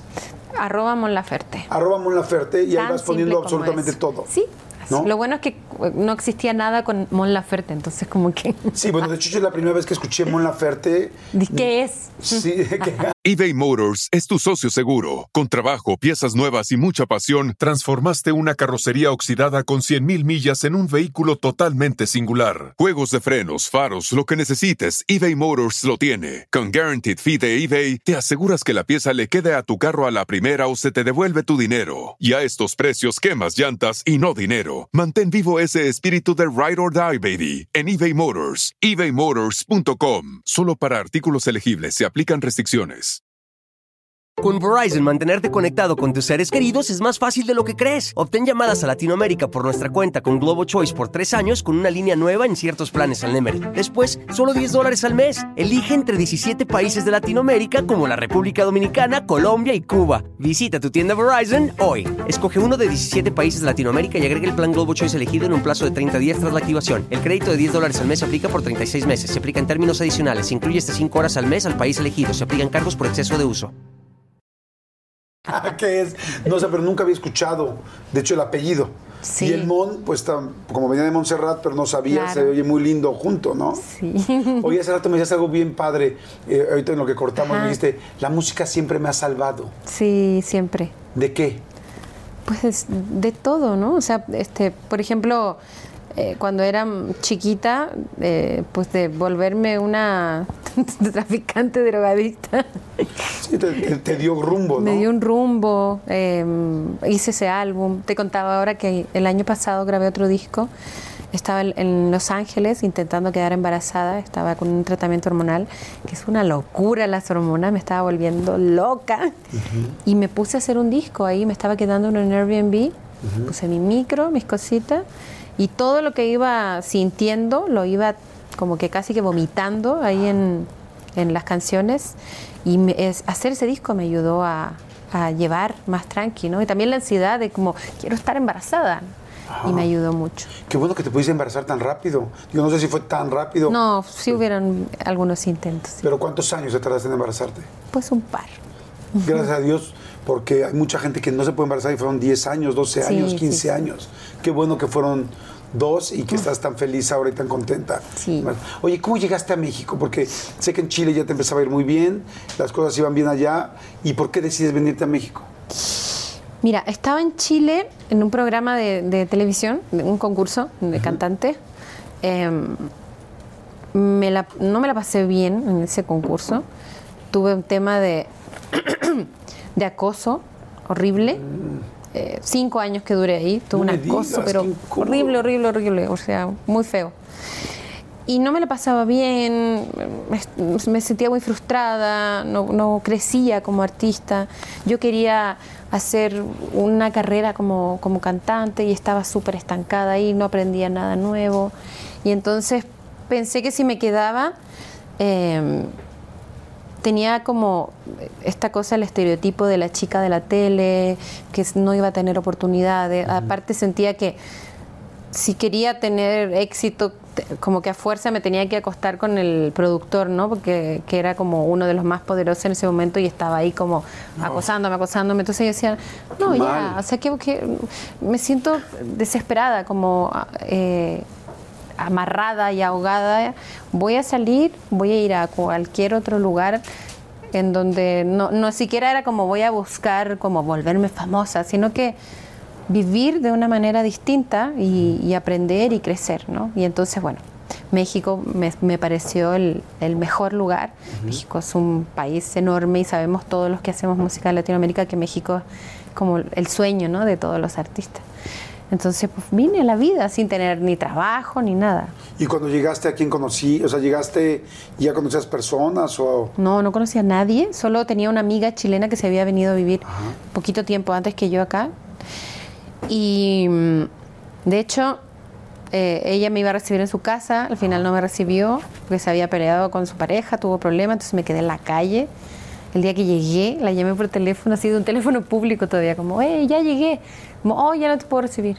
Y yo, oh no, ¿qué hago? Oh, no. Sí, oh, oh, no. Oh, sonó esa, ¿no? Oh no. Sí, horrible. ¿Y qué hiciste? Pues paré un día? taxi este, paré un taxi. Yo, yo llegué con un, con un novio que tenía, que fue el, el que tenía en Chile en ese tiempo. en ese venías con él. Ajá, venía Ah, con- qué bueno. que, que, que me perdone este, mi exnovio, pero era como mi hijo, ¿sabes? Como un chavaquito. Eh, entonces era como, vengo con mi hijo novio, este, con... Hijovio. y con mi hobby, siete maletas, dos guitarras, un ampli y un perro. ¿no? Chingo de cosas yo con el hijovio y así, ¿qué hago? Paré un taxi en la calle y le digo, pues llévame a un hotel, ¿no? Bueno, dos, porque no cabía en uno tanta cosa. ¿Y a dónde? Y yo, no sé. ¿Cuánto dinero tiene? Yo "Pues, no tengo. o sea, tenía mis ahorros, ¿no? Pero no como para eh, desperdiciar, así tirar en un hotel. Me llevó a un hotel ahí como por la zona rosa. Y pues ahí me quedé. el- escondí al perro en la maleta, porque no te deja pasar con Claro. perro. Y ahí estuve dos semanas hasta que encontré que alguien me rentara un DEPA sin papeles de trabajo y pues extranjera. Claro. ¿Y el novio seguía ahí? Ahí seguía, ahí eh, instalado, viendo tele. Oye, ¿y tú qué dijiste? ¿Cómo voy a empezar a ganar dinero? Pues trabajando de cantar, que es lo que he hecho toda la vida. Eh, encontré trabajo, me acuerdo que fuimos a Veracruz este, con, con el novio, porque ahí sí, fíjate, él tenía un contacto. Mira qué habladora soy del novio. Él tenía un contacto de una persona para trabajar en Veracruz. Entonces fuimos, Palomazo, este... ¿En un bar? Sí, en un antro, en, que era la casona donde que me puse a trabajar. Me eché el palomazo, les gustó, me dijeron, pues te contratamos.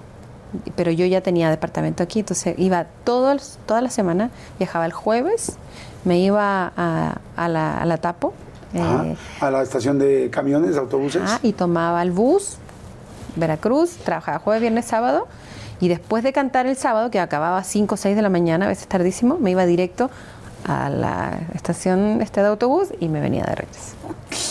Y así estuve un año cantando. Wow. ¿Y seguías con el novio?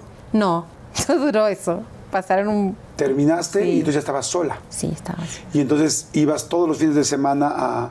¿No, ¿Nunca te enfermaste? ¿Nunca hubo...? Ah, sí, claro. Llegando me dio salmonela. No me digas. Sí.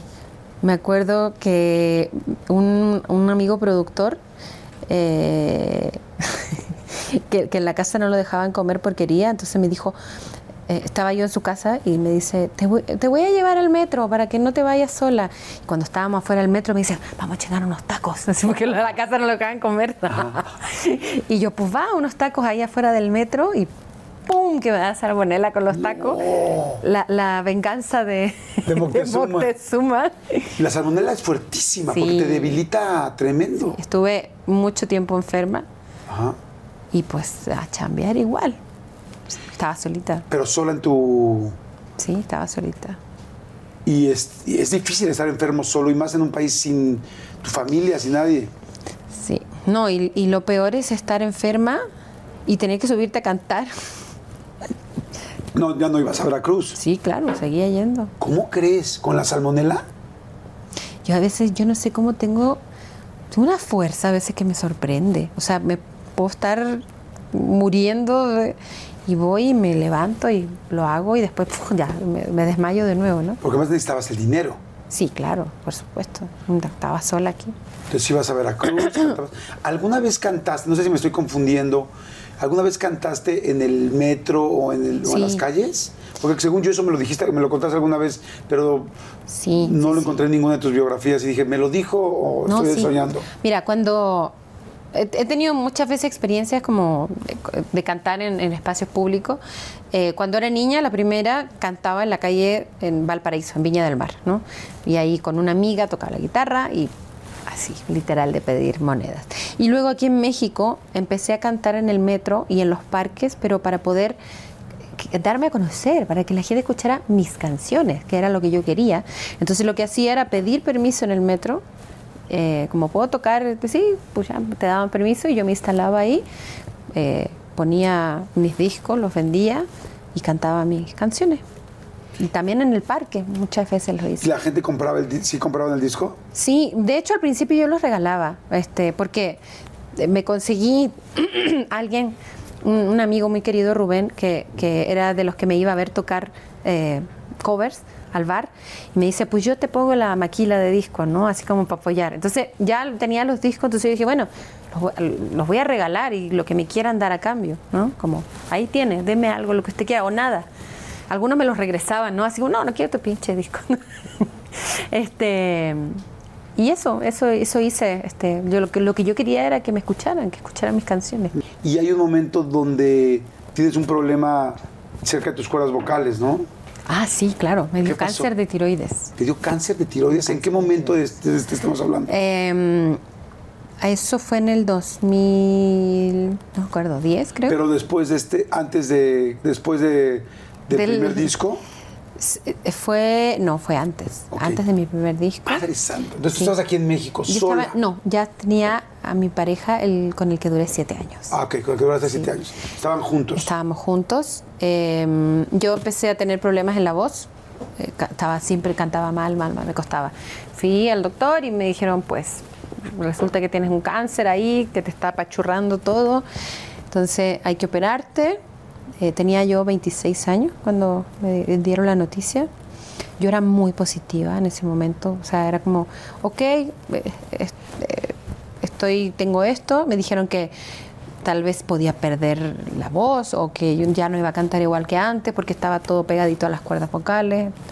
Y yo decía, bueno, si no puedo volver a cantar, hago otra cosa, aprendo a tocar el piano, como, no sé, yo muy positiva, ¿no? Siempre en la música. Siempre, pues, sí, pensaba en ese momento en la música.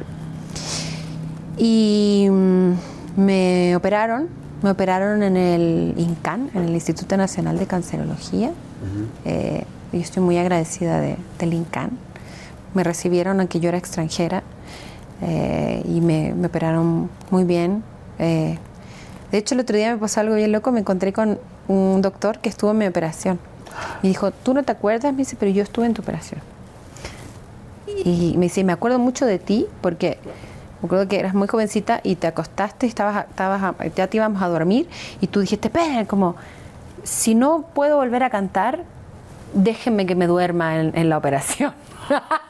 ¡Wow! muy dramática yo. Si no voy a volver a cantar, ya no me despierto. ya no me despierten, le digo yo este al doctor, ¿no? Y los doctores como, hey, ¿cómo crees? Dice, bueno, yo me acuerdo mucho, dice el doctor, porque dijiste eso y nosotros como, ay, ¿cómo dice esto esta niña, no? Y aparte estaba tatuada y entonces era como, eh, hace todos esos años atrás no, no era tan común este, ver chicas tatuadas. Y bueno, y salió todo bien, afortunadamente.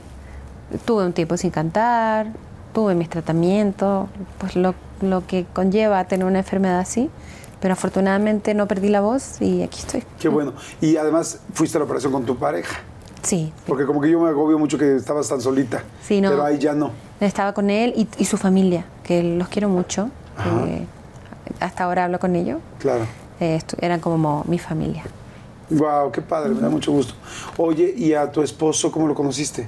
A mi esposo, Ahora tu esposo. Sí, por el trabajo. Él es parte de mi equipo de trabajo, hace la producción. Entonces éramos compañeros de trabajo al principio y nos fuimos enamorando. Se fueron enamorando. Sí.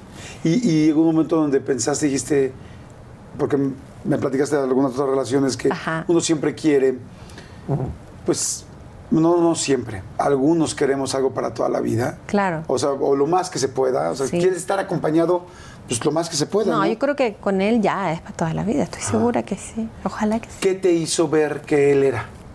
¿Qué sentiste? Porque a Es que diferencia eso se siente nomás, yo creo, ¿no? Ajá. Se siente. Yo siento que esto es para toda la vida. ¿Hay algún siento- detalle de su forma de actuar, de ser, de que digas... Tiene muchas cosas hermosas, pero yo creo que lo más importante es que yo me siento muy libre con él. Soy yo, soy la misma persona, ¿sabes? Como soy completamente libre y siento que él también, somos como muy reales el uno con el otro. Ya nos conocíamos todo desde antes de, de ser pareja. Yo le conocí una novia, él me conoció otro novio, este... Entonces ya nos conocíamos, ¿no? ¿Creyeron desde el principio que se iban a enamorar? ¿O era...? Porque ya ves que de, de repente es como, hay alguien que te gusta siempre, o hay alguien que de repente ay caray, o sea, sí. No, a mí- a mí- ¿Nos estamos enamorando? Sí, de ¿O a me estoy, poquito. o me estoy dudando? No, de a poquito me empezó a gustar. Nos empezamos a gustar de a poco. Quiéreme de a poco, Sí, como de dice la poquito. canción. Ay, quéreme de a poco. Sí, de a poquito. Y nuestro amor empezó en Coachella, en el festival de Coachella. Wow. sí, toca- toqué hace un par de años en Coachella Ajá. y ahí empezó nuestro romance. Qué padre. Le digo a, este, a mi pareja como, eso le tenemos que contar a nuestro hijo, ¿no? Como sus papás súper, este, conocieron. muy rockstar, ¿no? Así de, el amor empezó en Coachella. Qué padre. ¿Y ¿Cómo te sientes ahora con tu.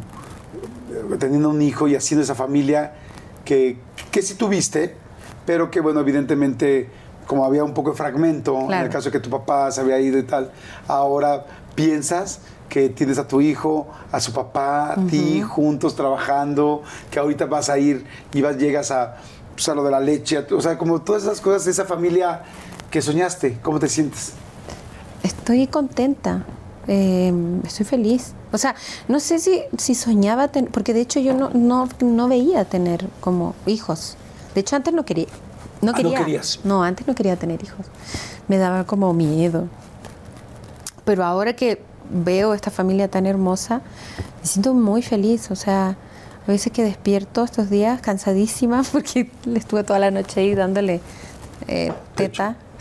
Y, y me siento feliz, siento eh, puro amorcito. Creo que puede que sea uno de los momentos más bonitos de toda mi vida, esto que estoy experimentando ahora. Tanto amor, ¿sabes? ¿Y por qué te decidiste a tener hijos? Fue una cosa totalmente instintiva, como animal, ¿sabes? Porque te digo que a mí antes me pasaban un bebé y yo así de, así lo regresaba. No, no me interesaba, o sea, no me llamaba la atención.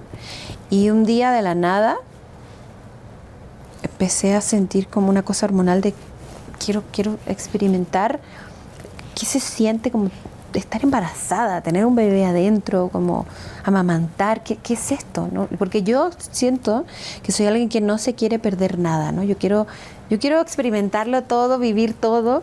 ¿Y cómo me iba a perder a algo así? Y dije, no me voy a perder esto. Quiero saber lo que se siente ser madre. Y ya, y yo estaba dispuesta a ser mamá como sea, ¿eh? Dijiste una frase bien linda, ¿no? Como, no quiero perderme nada en esta vida. Hay una frase que el otro día leí que, que me encantó, que, que, que decía, este, qué poco nos atrevemos para, la corta, para lo corta que es la vida, ¿no? Yo siempre pienso eso. Yo siempre me atrevo muchísimo. Tengo, ahorita tengo 39, acabo de cumplir, pero siento que tengo como 70. He vivido como tantas vidas dentro de, de tan poquito tiempo. Hay tantas historias y tantas cosas, pero porque lo he buscado. Me encanta a mí vivir, experimentar, ¿sabes? Prefiero como, eh, como dicen, pedir perdón que pedir permiso y arrepentirme de lo que hice que de lo que no hice. Oye, te quiero, te quiero dar nada más esto. Este, te quiero pedir un favor. A mí A me ver, encanta ¿qué cómo, cómo dibujas. Estuve, desde que supe que íbamos a, a platicar, estuve muy pendiente de tu, de tu Instagram y viendo las cosas que subes. Por eso me llamó tanto la atención lo de la galería, Sí. de Pozotlán. Dije, qué padre, de, de, Pozotlán, qué, qué padre que, que dibujes. Te quiero pedir un favor. Quiero que dibujes ahorita para que, este, ¿cómo, ¿qué significa o algo que significa cómo te sientes ahorita? Normalmente uno cuando saluda a alguien pregunta, hola, ¿cómo estás? Hoy que estamos terminando la plática, yo te quiero preguntar, ¿cómo estás? Pero no quiero que me lo digas. Lo dibujo. Quiero que me lo dibujes. Quiero que me digas lo que tú quieras. Va. Pero algo que represente cómo está Mon Laferte ahorita. Y yo voy a hacer el mismo ejercicio. Yo voy a también hacer mi propio dibujo. Ay, me encanta. ¿Te parece Va, bien? sí, sí. Si nos ponen musiquitas, les voy a agradecer para que puedas tener Va. este calma y dibuja lo que tú quieras, lo que tú, tú quieras. Me encanta.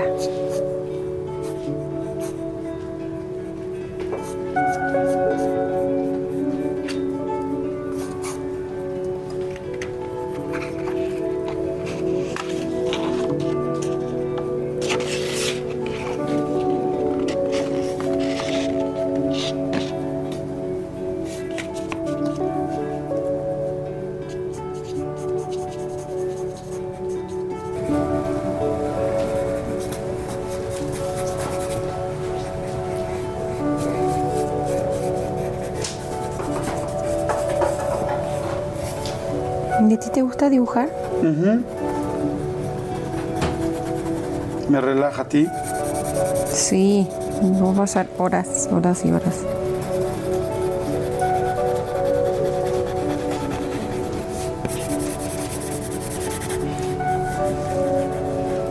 Voy a tener una exposición en Chile el próximo año.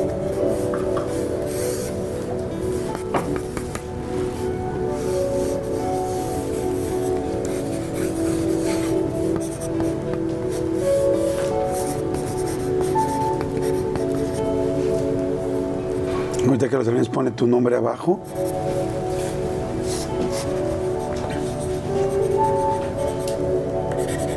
Ya está. A ver, muéstramelo. A ver, me lo muestres así. Y explícame, explícame cómo te sientes ahorita, explícame qué significa, explícame. Es, es, es, es un, es un personaje, bueno, es como mi espíritu, pero está agradeciendo, está como en esta postura como de agachar la cabeza y decir como sí y gracias. Eh, porque me siento así muy como agradecida, ¿sabes? Como, y, y sí, como, sí, sí, sí, con una actitud muy positiva siempre. Y es eso, y, y como con raíces, porque me siento así, ¿no? Como estoy echando raíces. Sie- siempre eh, me han encantado los árboles porque siento que son tan mágicos, tienen unas raíces gigantes están como súper pegados a la tierra, pero a la vez son tan flexibles y arriba son como, se dejan llevar, ¿no? Se dejan como eh, con el viento, sus hojas son súper flexibles. Entonces, bueno, la idea era como, es que lo hice muy rápido, pero como No, un árbol, bien, un árbol eh, en- con, esta, con este gesto de, de agachar la cabeza de humildad y de agradecimiento. Me gustan las flores eh, porque es como pues lo mismo, es como que las flores son eso, son felicidad. Y, y yo te quiero pedir un favor, si estás de acuerdo. ¿Me puedes regalar tu dibujo? Pero por Sí. supuesto. Bueno, yo te voy a agradecer que me lo regales, porque sé que esto va a ser un momento importante de tu vida y seguramente en algún momento te voy a volver a ver. Bueno, seguro nos vamos a volver a ver y te lo voy a enseñar para que te acuerdes cómo estabas exactamente Ay, en qué este bonito, momento. me encanta. Lo voy a tener yo, de hecho lo voy a enmarcar y lo voy a poner en mi casa. Para, porque además este, me gusta mucho lo que haces. Muchas gracias. Y yo te quiero regalar el mío. Ay, sí, a ver. Y el mío tiene que ver con, con una gran parte del momento, creo yo, de cómo llegaste a este, de esa inspiración, de esa fuerza, de esa confianza. Me dijiste al principio eh, el pudor, las complicaciones, tal, las situaciones difíciles que vivimos en una, pues en una vida, pero siempre hay algo que, que nos puede sacar adelante y que nos tiene y que creo hoy que te tiene aquí. Y es lo que yo dibujé. Es este Chepita. eh, ¡Wow! Tú lo dibujaste. no, no lo dibujé yo. ¡Qué bonito! Pero- Está hermoso. Pero tenía ganas de ponerte estos dos dibujos juntos. Ah. Y de que. Y de que te acordaras a lápiz, como es la vida. La vida es en blanco y negro. A veces la complicamos tanto. Y la vida puede ser extremadamente sencilla si la podemos ver en eso, en blanco y negro, si la podemos ver a lápiz. Y, y sé que, que ella estuviera cerca de ti, junto con tu mamá, junto con tu hermana, junto con todo lo que viviste, te hace que hoy estés así. Que hoy estés tan agradecida, tan contenta, me da tan feliz, tanta felicidad. No conozco a, a tu pareja, pero me da tanto gusto saber que te hace tan feliz. Hace rato que me contabas que se abraza, que se deja besuquear, que se deja todo lo que me decías. Que, que hoy no puedas dormir me da gusto. Porque eso significa que hace, porque hace dos años, o tres, hace dos años, estabas buscando embarazarte. Porque hace años tu cuerpo te estaba pidiendo algo que hoy te lo dio. Y, que me platicaste de esta situación de complicada desde chicos, si había problemas de dinero en la casa y que tú te tengas que ser tan responsable de tantas cosas y hoy verte feliz. Yo todas las personas, todo el mundo me gusta verlos feliz. A mí la verdad toda la gente me encanta verla feliz. Pero cuando alguien además ha luchado por serlo, me da tanta felicidad. Y por eso quería enseñarte este, pues, el rostro de tu abuela que lo tienes tatuado. Sí. Pero, pero recordarte que, que hay alguien que ha estado atrás de eso desde el día uno. Desde el momento, no sé a los cuántos años empezó a vivir contigo, pero desde, desde esos siete años que, que tu papi no estaba y que necesitabas a alguien más cerca, la vida te la dio. Sí, qué bonito. Muchas gracias. No, no. Mi abuela era hermosa, era, era una artista.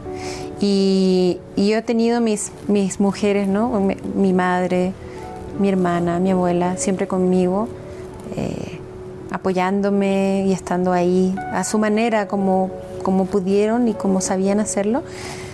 Pero es hermoso tener a mis, a mis normitas, porque mi mamá y mi abuela se llaman Norma. y mi abuela, pues, era mi adoración. Yo quería ser como ella, cantante. Este, hasta ahora, fíjate que me he visto como ella en los conciertos. ¿Ah, sí? Sí, todo ¿Te vistes eso, como ella? Sí, todo eso del vestido rojo y la flor es- era, era mi abuela. Wow. Sí. Pues estoy seguro que. Muchas gracias. No, no tienes nada que agradecer. Luego te mando uno bonito. es- No, no, yo quiero este, porque este es el del momento. Muchas gracias, pero este, qué padre saberlo, qué padre que, porque dicen que, que la herencia no se trae solamente en la sangre, sino se trae, se mama. Y, tú tuviste la oportunidad de estar con ella, con tu madre, con tu hermana, y ese grupo tan importante de mujeres, sin hablar solo del género, sino de seres humanos juntos, son los que hacen. ¿no? Yo estoy seguro que cada vez que subes al escenario, cada vez que, que celebras algo como ahora tu hijo o ahora tu familia, tiene que ver con todo el trabajo que todas juntas han hecho. Así es que gracias por estar Mm. A aquí, gracias por ti, la entrevista, Muchas gracias. Yo Sé dije, que- wow, qué bien, qué bien, este. qué bien dibujan. Eres un tramposo. Es que este, este dibujo no importaba que lo hiciera yo a mano, no, porque era Pero te creí todo porque estabas así como. Es que iba directo a tu corazón. Muchas gracias. Está, está pintado ahí. Muchas Entonces yo te regalo el mío y muchas gracias por el tuyo. Y la próxima, no, no, no la próxima vez porque seguro nos vamos a ver pronto, pero en unos años, Sí, lo- hay en unos que- 10, 15 años, te lo voy a sacar y, Y voy te a lo decir, qué feo me quedó. No, y vas a decir en qué momento estaba de mi vida. Sí. Y la vida va a seguir evolucionando y cambiando. Esperemos a veces para mejor y a veces no, porque así es la vida. Pero eso es lo lindo de ella, ¿no? Sí, ¿No? totalmente. Gracias, Mo. Gracias, Muchas a ti, qué gusto hablar contigo. Igual corazón. Muchas gracias. Muchas, muchas gracias. Muchas, Gracias. muchas gracias. A todos ustedes, muchas gracias por estar pendientes, por estar pendientes de las entrevistas, por compartirlas, por escucharlas, por verlas, por verlas muchas veces. Hay gente que ha dicho, ya vi tantas veces la de tal persona, ya vi tantas veces la de la otra, porque yo siento que lo que que el poder tener gente como tú aquí sentado, tenemos tantas cosas que aprenderle, que hay muchas lecturas. Uno puede, es como a veces como las películas que a mí me fascinan, que hay películas que puedo ver 100 veces porque en cada, en cada ¿Le pasada le aprendo algo? algo. Sí, total. Y, y tú eres una persona a la cual hay mucho que aprenderle. Ay, gracias. Muchas gracias. Muchas, muchas gracias. Y nos vemos la siguiente. Que estén muy bien. Muchas gracias. Chao.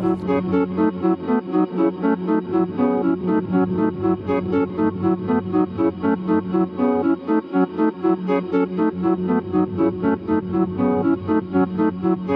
you. Con Verizon, mantenerte conectado con tus seres queridos es más fácil de lo que crees. Obtén llamadas a Latinoamérica por nuestra cuenta con Globo Choice por tres años con una línea nueva en ciertos planes al Nemery. Después, solo 10 dólares al mes. Elige entre 17 países de Latinoamérica como la República Dominicana, Colombia y Cuba. Visita tu tienda Verizon hoy. Escoge uno de 17 países de Latinoamérica y agrega el plan Globo Choice elegido en un plazo de 30 días tras la activación. El crédito de 10 dólares al mes se aplica por 36 meses. Se aplica en términos adicionales. Se incluye hasta 5 horas al mes al país elegido. Se aplican cargos por exceso de uso.